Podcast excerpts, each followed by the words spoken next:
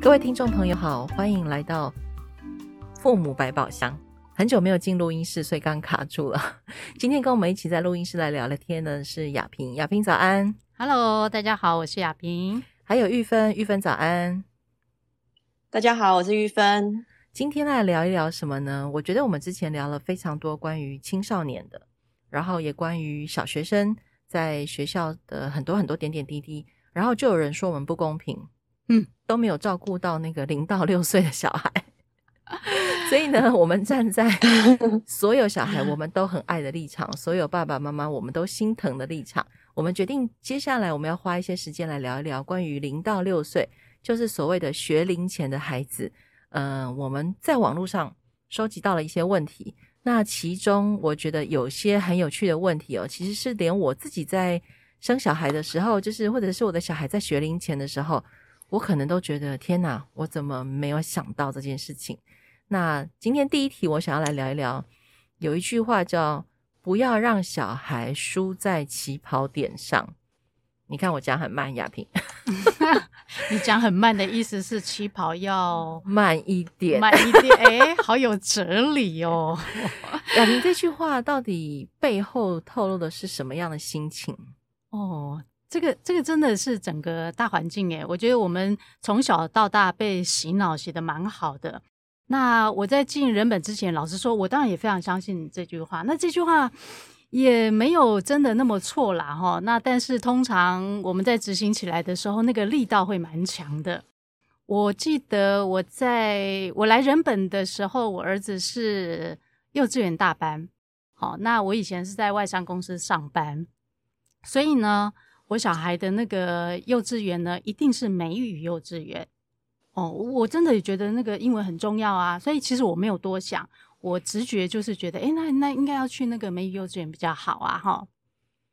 但是呢，后来，呃，我有离开了那个外商公司一阵子，然后有一次就终于有空闲，在某一天的下午，我就看了那个公共电视。哦，公共电视其实很多节目不错哈，推荐大家一定那个 常常去看，这样子帮他们广告一下。然后呢，有一次我就看到了他们在播一个纪录片，叫《童话森林》，里头呢就是在讲关于呃要不要让小孩从小就去美语幼稚园或者是双语幼稚园。啊我觉得诶这个题目还蛮有趣的，我就继续看。那当然，它里头其实是针对从小就进美语幼稚园或双语幼稚园，他们到了国中之后，他们的那个。呃，英文的学习成就啊，当然就是考试成绩。两者就两组之间到底有没有很大的差别？结论当然是没有差别。意思是说，那个那个呃，在统计误差里头，哈，两组其实在学习成就上并没有太大的差别。这个我猜是有别于一般人的想象，大家都觉得啊，要很早学呀，哈，那个。腔调很好听啊，哈，或者是说啊，总之他就觉得英文成绩会比较好，所以第一个就已经推翻我原来对于学英文要越越早学越好的这个心里面的原来既定的印象。那里面还有一个其实是真正打动我的一句话，他们里头说，其实孩子在幼稚园这个阶段最重要的事情是，他们要能够把情绪好好的表达出来。那对于他们来讲，就大家一定可以想象嘛，哈，一定是讲自己的话，他才能好好表达情绪啊。那但是在那个美语幼稚园，大家常常听的一句话就是 “No Chinese”，所以他们在没有办法说自己的语言，只能用英文讲的情况下，他们一定不太可能，哈，绝对不可能，哈，把自己的情绪好好表达。因为大家都知道那个情绪字眼，老实说还蛮复杂的，哈，对于小小孩来说，那这句话其实真的有打动我耶。我就忽然想到说。好像我把在孩子学龄前这个阶段，我的重心放错了。原来情绪对他们来讲，其实才是最应该优先考量的事情。所以这里就有一点啊、呃，翻转了我原来觉得啊、呃，孩子不要输在起跑点的这件事情。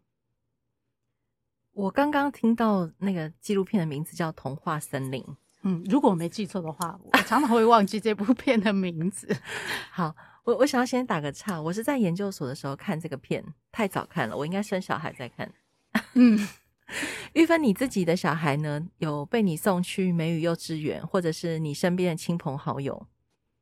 我自己的小孩两个都是读美语幼稚园，全美语幼稚园，全美语，No Chinese，全美语，对，oh. 就 No Chinese。但是因为那个老师没有 No Chinese，所以我就让我的小孩去。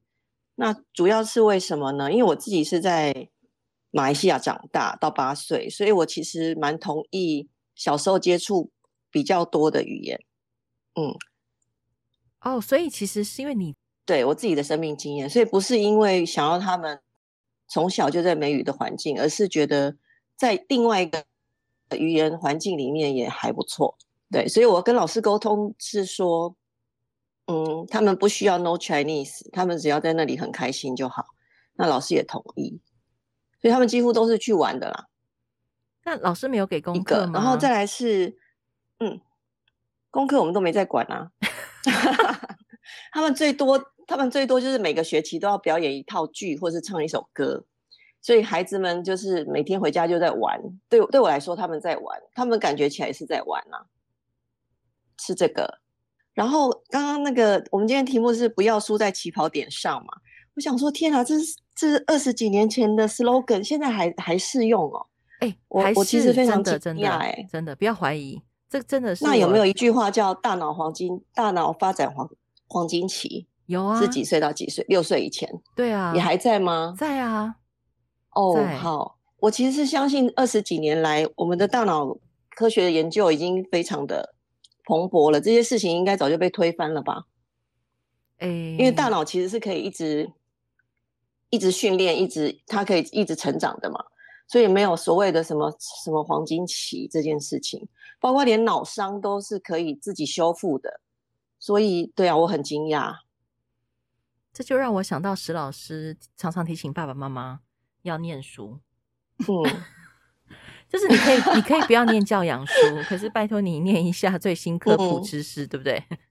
对，大家都要点头说对。嗯，对，确实脑的发育这件事情，啊、真的，我在很多的那个网络论坛上，真的还是会有爸爸妈妈不断提起这件事情。但是我自己必须说，我认为那个是有很重的民科效应啦，就是好像他自己小时候被这样说，然后他可能念书的时候也听到这样，然后如果他以为他的学习是离开学校后就结束，那爸爸妈妈自己也没有在。增广见闻一下，那大概真的就会停留在过往的那个记忆这样。那所以，我们现在要提醒他们，就是脑是呃有成长重塑，然后永远都来得及的概念，也或者是说没有什么起跑点的概念，对不对？永远都在跑。嗯，对。但我我啊，对，等一下，亚萍说永远都在跑，在跑，Running Man 吗？对对啊。但但说回来啦，就是哦，亚萍先说。哦，没有，就我刚刚，哎，我我忽然觉得我刚刚讲那句话还蛮有哲理的，非常好，我要把这个当成今天这一段的 标题。对啊，意思是说，一旦我们觉得有起跑点，我们就想象有终点，就觉得我有停下来的一天。哦，那那但是，嘿呀、啊，除了到了死，我们其实都都在跑嘛，哈啊，一直跑，老实说也很累，就有时候走一走嘛，是吧？有时候散个步啊，哈啊，有时候去快走，我们也都不反对呀、啊，哈。那但是就拉回来了哈，就我觉得在某些事情上，你说不要输在起跑点哈，这句话如果我们转一个呃转一个方向来说，就是说起跑点其实是蛮重要的，这一点我相信大家不会那么反对。好，的确有一个好的开始或早一点的开始，当然对于某一些学习某一些事情的确是重要的，但我猜大家心里面都必须要试着抓的一个平衡点。意思是说，呃，我我们还是依旧讲英文这件事好了。呃，学学好英文很重要。那另外一个，就我刚刚提到的是，让孩子有一个机会，在他这个阶段，其实很重要的是要情绪能够好好表达。这时候，其实大人必须心里面有个拿捏啊。好，如果这两件事情，诶，他都觉得重要，但终究有一件事情是更重要的。好。就我们不要呃想要追求一个，而忘了我们拿了什么，牺牲了什么，去达成原来的我们原来想要的目的。好，但我们常常忘了。好，我要插话。啊，你要插话，请说。你先说，嗯，我我说完了，就是我们常常忘了我们那个花了什么代价去达成那个目的啦。嗯，好，说完了。嗯，好，那那那我就直接插话哈。嗯，其实那个不要输在起跑点上。我本人因为是照书养小孩，所以这件事情我曾经焦虑过。然后我也因为这样强迫我小孩练练钢琴。那他如果不好好练，我就揍他。这是我我的小孩在四岁的时候我做的事情。那后来我发现，当我有一天跟他说你可以选择不要练琴的时候，他是马上逃跑的。从此以后再也没有去碰过钢琴琴键。所以刚刚亚萍说，我们到底付出了什么代价去让小孩做这件事情？那我我其实回头想，那个代价就是我的小孩从此对钢琴没有兴趣，然后。当然，后面的修复我做了，花了很多时间去修复我跟他的关系。所以，以我的经验，我的认真觉得啦，如果当我们在努力要小孩会一样东西的时候，我们是怎么让他喜欢上，而不是强迫他去爱上？这个，我觉得这个这个很难拿捏哈。那我讲一下，就是刚刚培瑜说，大家还是要多读书嘛，对不对？我昨天看到新书介绍，我觉得蛮好，那就直接推荐给大家好了，叫做《父母的》。言，那他是一个那个，好像是帮帮那个听障儿童做呃人工耳刮的那个医专业医生写的。他的意思是说，如果你帮小孩，这个这个小孩从头到尾都没有听过声音，那你帮了他装了人工耳刮，小孩不见得就会听到声音。重要的是什么？重要的是跟他说话的人用什么样的语气，用什么样的方式带他进入声音的世界，这个才是最重要的。所以我觉得还是重点还是在我们怎么样引导小孩，我们想要给小孩什么。然后你在引导小孩的时候，你是不是带着心喜爱的心，而不是带着恐惧的心？嗯，大概是这样。所以书叫做《父母的语言》，我自己还蛮有兴趣，应该会去买来看。哎、欸，我很喜欢这种自己还没看，然后这就先推荐给大家的概念，你知道为什么吗？就代表现在的网络书店书界都很厉害。为什么？代表网络书店很厉害啊！光是这样写写你就想看了。哦，呃，这是那个独角兽读书计划那个李慧珍小姐写的啊。那我觉得她花了很大一个篇幅在写这件事情，我我我有被她打动。如果是李慧珍写的，我可以。好，我想要回来谈一下刚刚两位讲的那个换用了什么代价去换那个东西哦。其实因为上次那个我们的。佩仪有跟我们说，我们只要揭露自己的黑历史，大家就会很开心。所以今天 亚萍跟玉芬都纷纷的透露出，原来你们的小孩都在双语补习班啊，双语幼稚园，嗯，但是各自有各自不同的起点。那诶，亚萍，但是我很好奇，后来你看了这个纪录片，你有把小孩从双语幼稚园带出来吗？有，诶。你知道这个很重要，来继续哦哦，这个要讲对不对？哎，是真的，就是我，因为我是看了那个纪录片之后，我才知道，哎，有个人本教育基金会，然后后来反正那个也不知道怎样，他们愿意让我进来啊，我就来这边工作。那我的小孩一向都是跟着我的工作地点换幼稚园，好，所以那那当然，我本来那时候有想着是换到我的住家附近，那。后来来基金会上班，他当然就要跟着我来附近的幼稚园，所以我就真的挑了一个不是双语的幼稚园，嗯，然后，然后，然后呢？你还要我说什么？所以你觉得他在那个幼稚园有学会好好把情绪表达出来吗？重点是那个时候你已经开始转变了，对吧？嗯嗯，所以我不知道他在学校有没有好好的把情绪，但至少至少在你跟他互动的时间当中，嗯呃呃，对耶，我我这样该怎么讲呢？就当然是说我我来人本之前，当然也就是跟一般的爸妈一样嘛，哈。那跟孩子的互动的一个比较大转变，当然是来了人本之后。所以你说那个关系的转变，是不是？只是单纯因为没有去上美语补呃美语幼稚园吗？恐恐怕也不单单是这样哈。那对我来说，嗯，看到他有什么大的差别哦，倒倒没那么大。但是我小孩那时候他在美语幼稚园的时候，他他其实是喜欢英文的，嗯。然后他真的就会用英文，因为他其实是很习惯自己跟自己玩的。那他这那一段时间自己跟自己玩，其实都是用英文在讲。我好有趣哦！对，那个假面超人哦，红色的假面超人，什么颜色假面超人？他其实都是用英文在讲，我就觉得哦，好有趣。那好啦，这样这样好像应该听起来，我又在在广告的时候去参加 去去美语幼稚园应该不错。好，但是我要说的是，呃，他当然在这个过程当中开心，那他对英文的兴趣其实也在其他各科上面来说，他其实对于这科的兴趣是比较高的。但这个呃，恐怕都是他自己本身对于这科的兴趣的问题，倒不一定是不是真的是美语幼稚园推推波助澜了，让他对于这一科更有兴趣或更有好感。我我猜这个呃，我比较很难那么明确在这边跟大家讲啦。嗯，我觉得亚萍这一段的对话，其实就是希望大家去想想看，你自己的小孩。他们有自己的天生特质，嗯，然后其实真的不是每一个双语幼稚园，呃，他在英语的教学上真的可以带来给小孩什么，嗯，然后我要分享我自己的经验之前，我要先问玉芬。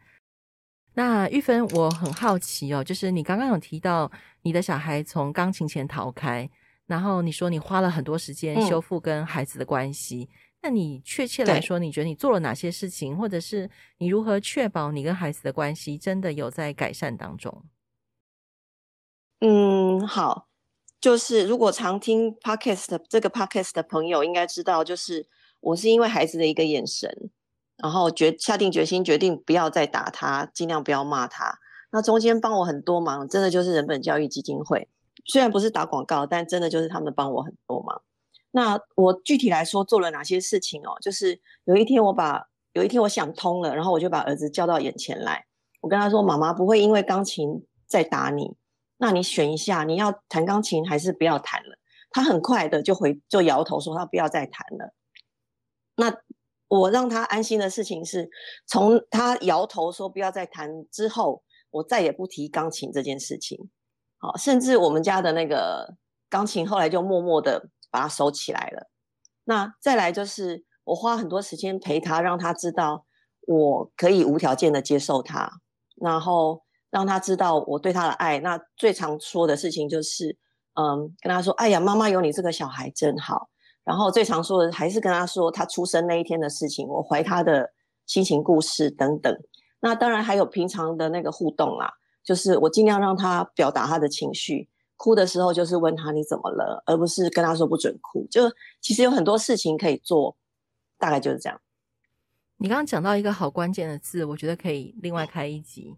你说无条件的爱他，我前一阵子在网络上看到有人说、嗯嗯、无条件个鬼什么东西，我就跑来聊。对对对，我我因为我自己真的也是到这两年才比较明白无条件，然后之前就是会咬牙忍住。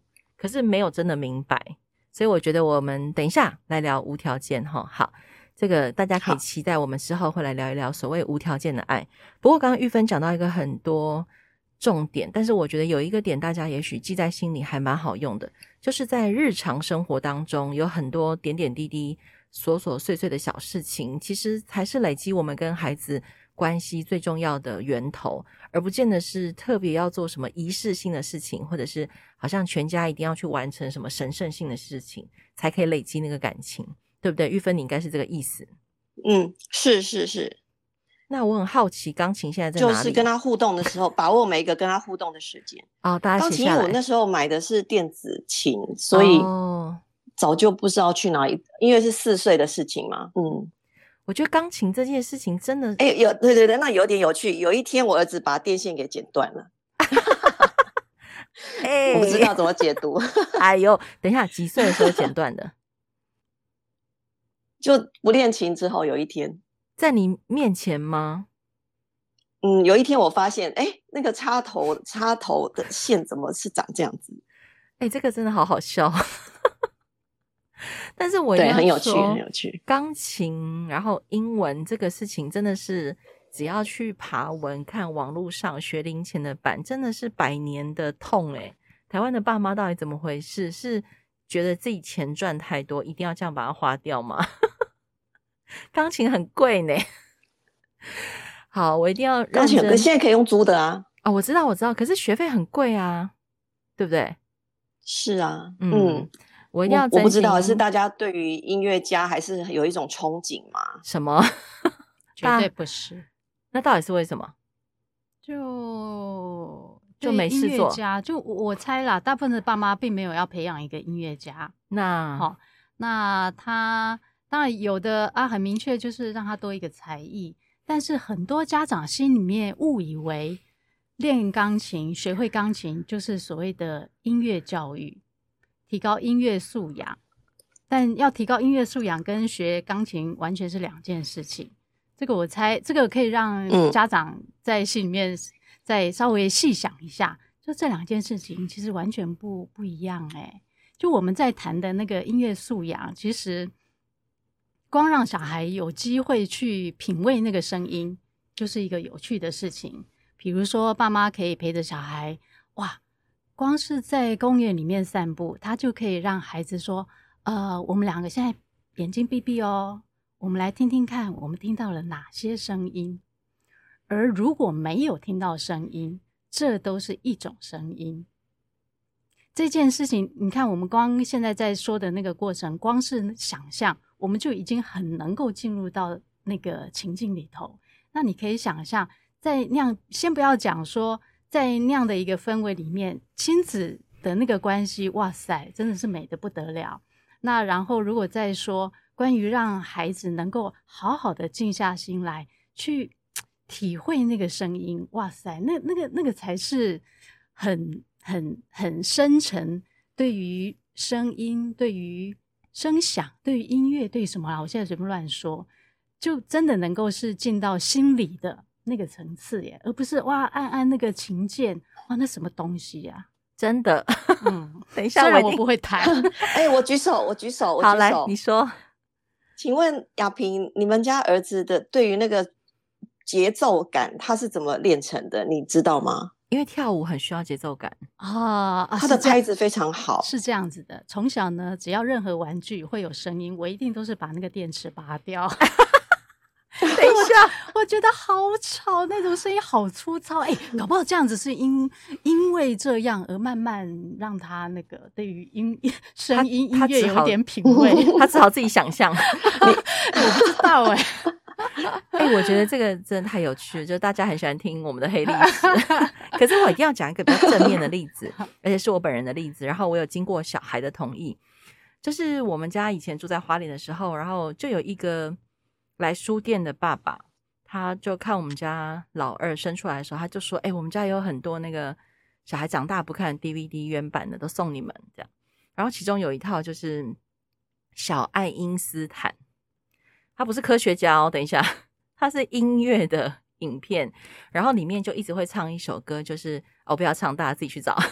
然后它里面就是用一个一个小队的小朋友去探险，但是这个小队里面的每个小孩都会乐器，然后乐器就会谱出声音，然后总之是一个好看的探险节目，然后动画，然后有音乐。然后我们家老大看的时候就无感，他就会跑掉，然后老二看的时候就会傻傻的一直坐在前面，然后呢，等到老二会讲话的时候，有一次我们带他去家乐福买东西，在花莲的时候，然后就有人在卖钢琴，然后他就跟我说：“这我要，因为爱因斯坦里面有。”我就说：“没有，要给你。”他就说：“我要学钢 琴。”我说：“哦，哎，现在学太小。”然后那个业务员很厉害，他就马上走过来，他听到我跟小孩这句话，他就说：“妈妈，我跟你说，叭叭叭叭叭叭。”我当场就不理他，这样。然后呢，反正就去了好几次家乐福，那一摊都一直在。然后他就跟我说：“如果我到我长大都还记得我要学钢琴，你就让我学吗？”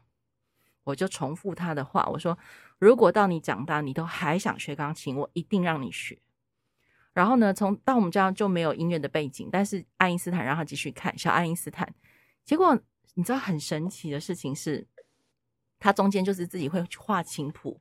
画在我们家桌子上，那个不是画钢琴，只有在那种很很可怜的影片。没有没有，我我不没有，因为我生 等一下等一下，不是因为没有钱，是因为我在开书店，每天都会听到各式各样的教养故事，钢琴失败、钢琴冲突、钢琴打小孩的事情，真的听太多了。是爸妈打小孩，不是钢琴打小孩。但我知道，我的意思是说，到时候如果那个事情变成我的事情，那很可怕。所以他爱怎么画，我就让他画，然后他就他就会自己学小爱因斯坦啊，然后他就反正别人给我们什么资源，或是我们找得到的，我们都可以跟他分享。除了让他正式去上课之外，这样。然后别人不要的那个，就像玉芬家剪掉电线那个电子琴，有来我们家，我也让他玩。嗯、对对对对，直到了很神奇哦，哦就是我们中间搬回来台北了，因为爸爸生病。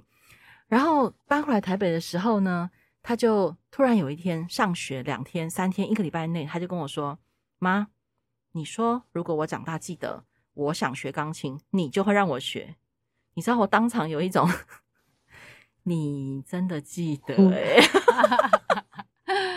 然后我们就让他去学钢琴，Wow. 我们就让他去，那时候已经小一了，就让他去找老师学钢琴。